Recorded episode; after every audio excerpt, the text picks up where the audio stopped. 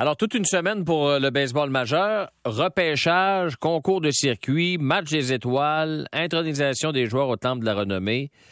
Euh, c'est pas l'action qui manque. Alex Agostino, comment ça va? Salut, c'est le spotlight sur le baseball. Le hockey est fini, le football et le basketball sont pas là. Alors, aux États-Unis, c'est tout ce qu'on parle présentement. Et sans oublier qu'il y a eu euh, samedi la partie des étoiles, ce qu'on appelle la Futures. Alors, les futures vedettes, malheureusement, le baseball majeur euh, n'a pas vraiment eu cette partie-là à ESPN ou Fox, mais sur un, un post streaming Fox. Et personne n'a pu voir les meilleurs joueurs du lendemain. Ça, c'est malheureux. Oui, effectivement. Ça, ça serait peut-être une, une, une, nouvelle façon de faire l'an prochain. C'est beau les étoiles, mais les étoiles de demain, ceux qui vont enrichir les propriétaires, faudrait voir à un moment donné, non?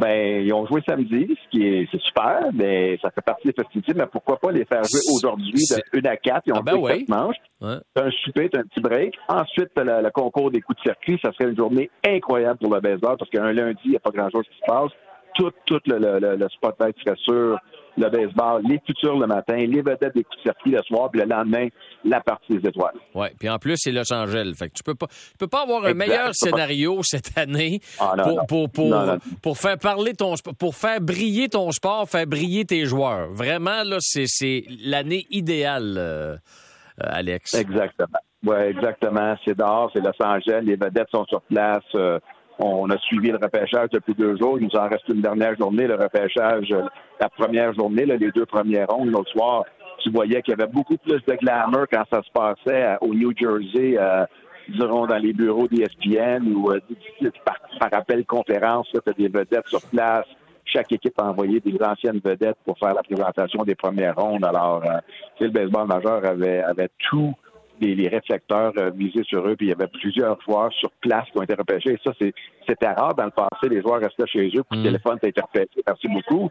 Là, on commence à dire aux joueurs, regarde, tu vas être repêché dans ces rondes-là quand ton équipe joue pas parce que les, College World Series ont été terminés. Tu vois la famille, tu vois, tu vois ce qui se passe. Il y en a qui étaient chez eux, mais MLB avait des caméras dans les maisons des joueurs qui savaient qu'elle allait être repêchée. Tu vois l'émotion. Tu vois un jeune de 18 ans avec ses parents qui pleurent, les grands-parents sont sur place. Hier, ce que j'ai aussi beaucoup aimé, c'est que je pense que dans les six, sept premiers choix, c'était des, minorités visibles, des joueurs qui viennent des, académies, que le baseball majeur a commencé 10 ans, des pipelines. Et l'autre chose, on a vu que la génétique compte. Le fils d'Andy Jones est repêché deuxième. Le fils de Matt Holliday est repêché premier tu avais des joueurs, tu as Eli Green euh, qui a été repêché au cinquième rang des Nations. Son père a joué dans le Pro Bowl de la, NFL. Tu as des athlètes. Puis ben, votre, ben, choix, votre, choix, Alex, Justin Crawford, le fils de Carl Crawford? Exactement, un athlète euh, différent de son père, parce que plus grand, plus élancé, mais la vitesse comme son père, défensive comme son père. Et euh, c'est un joueur, ce qu'on appelle, nous, on appelle ça explosif avec projection. On le verra pas demain matin dans le baseball majeur parce qu'il est un jeune issu de l'école secondaire. Mais tout le monde dans la chambre était extrêmement, extrêmement excité de faire son addition euh, dans le rang des Phillies. Il y a aussi une connexion avec Tom Gordon, un ancien releveur des, des Jays. Il a été élevé dans le même coin. C'est un peu comme son parrain.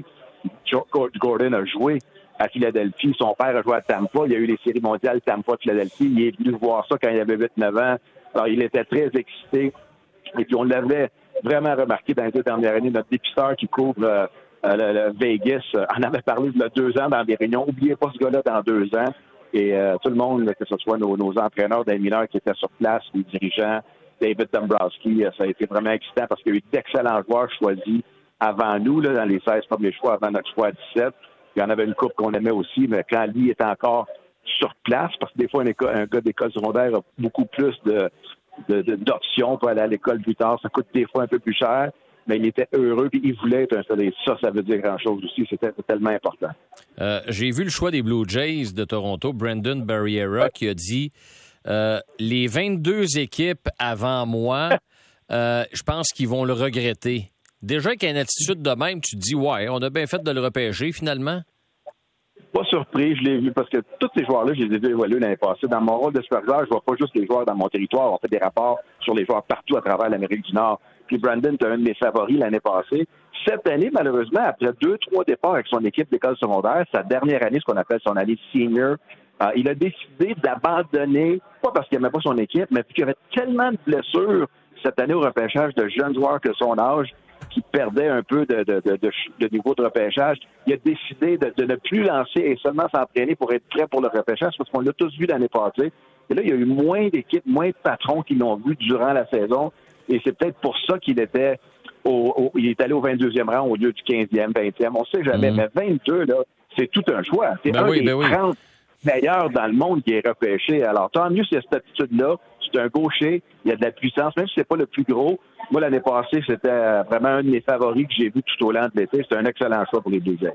OK. Parlant des Blue Jays, euh, Alex, ont gagné cinq de leurs six derniers matchs avant la pause du match des étoiles. Euh, je pense qu'ils ont congédié Charlie Montoyo le lendemain qu'on se soit parlé, malheureusement. J'aurais aimé ça de parler de ça.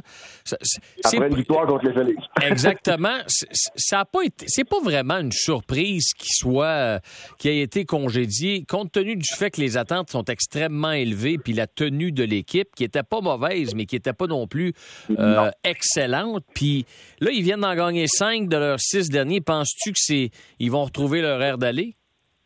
Ben, comme on en avait parlé, chaque équipe a des hauts et des bas dans la saison, les attentes élevées. C'est un petit peu le parallèle avec les Phillies. C'est que quand les Phillies ont congédié Joe Girardi, des, des, des, des, présidents de baseball opération comme David Dombrowski sont aussi très aguerris. Tu regardes le calendrier qui s'en vient.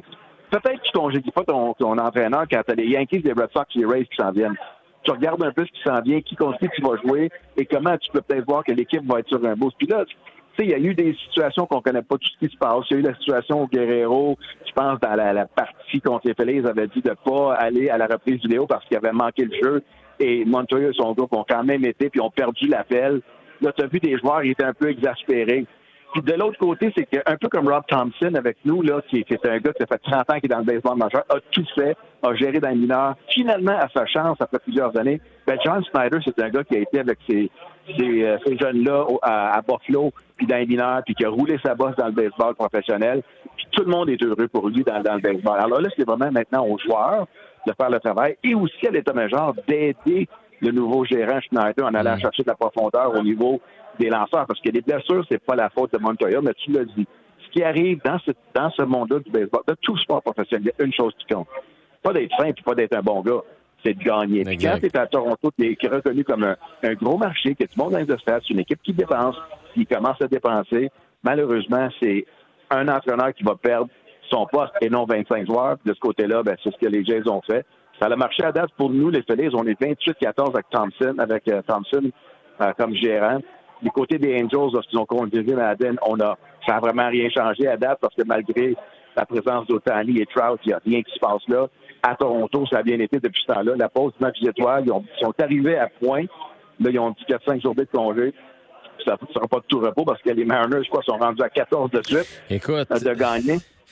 C'est ça, j'allais te dire. Le gérant des Mariners peut dormir tranquille, en tout cas pour le moment. Lui, sa fiche, c'était 37-42. Ils sont maintenant 51-42. 14 victoires de suite. Aïe aïe. Non, euh, ils ont tourné ça de bord parce qu'on n'était pas très heureux du côté de Seattle, qui, eux aussi, ça fait longtemps qu'ils n'ont pas gagné, qu'ils n'ont pas été dans la série. On dépense d'argent, on fait des moves. L'équipe allait pas bien. On, disait que des photos, le DG puis le gérant étaient sur la sellette. C'est 14 victoires Parce que le propriétaire, regarde, on est une série. Nous aussi, dans les réunions, notre propriétaire, John Middleton, qui est très actif dans nos réunions, il est sur place, il dit pas grand-chose sur le côté du dépistage, mais il est présent. J'ai jamais vu Claude Brochu dans un dans une réunion de dépistage. Je peux te dire ça. J'ai été là pendant sept ans, là. Puis euh, il s'en foutait pas mal. En tout cas, je sais pas pourquoi j'ai sorti ça, mais ça m'est venu dans la tête. Non, non, mais c'est bon que tu nous le mentionnes quand même. c'est quand même. Rien, rien, contre l'individu, ça, je veux que le monde le sache, là, mais ce que je veux dire, c'est que nous, euh, il est sur place, il parle des, des, choix, on est, on est capable d'avoir une discussion, il connaît nos noms. Ça, c'est l'autre affaire. C'est intéressant quand le propriétaire qui, qui vaut 3-4 milliards uh-huh. connaît ton nom, puis ta famille, ta situation. Mais, euh, tu sais, t'as as, des gens qui sont passionnés, là, un peu comme le Canadien de Montréal, les gens avec le repêchage, ils, connaissaient tous les, les choix. Ben, les Phillies, euh, aujourd'hui, les partisans les blogs euh, étaient sur le, choix de Crawford hier, les choix qu'on a fait aujourd'hui, qui s'en vient demain, comment on peut améliorer l'équipe. Ça critique, il y en a qui sont contents. L'équipe va bien, puis le propriétaire l'a dit. Il était de bonne humeur. On est aujourd'hui, on est à égalité. On a une place dans la série parce qu'on joue bien. On est 28-14 dans les 42 derniers matchs. Puis comme Dombrowski a mentionné au propriétaire cette semaine, il reste 70 parties. 35 ont des équipes qui sont vraiment dans le bas de classement, qu'on n'a pas encore beaucoup joué, comme Pittsburgh, Chicago, les Nationals. c'est une couple d'équipes de même qui ont beaucoup, beaucoup de misère. Alors, le propriétaire, il voit ça, puis je dis, là, être géré par un gars comme Dave Dombrowski, là, qui a débuté sa carrière de DG à Montréal, ça fait tout un changement. Parce que c'est un gars qui panique pas, un gars qui laisse les gens travailler. Il a tellement une personnalité attachante et incroyable. Et en passant, il, dit toujours, n'oubliez pas de saluer Claude Raymond. À Montréal, ah, oui? il est les meilleurs amis de la vie. Ah oui, oui, il connaît Claude. Claude, j'ai parlé cette semaine, on parlait de baseball parce qu'on euh, avait eu des petites affaires pour lui pour son, sa fondation Claude Raymond, son tournoi de golf. J'ai expliqué qu'à chaque fois que je parle de Montréal, Dombrowski, il est illuminé. Il était jeune, là, il a des bons moments. C'est vraiment, j'ai appris, j'ai grandi dans ce poste-là.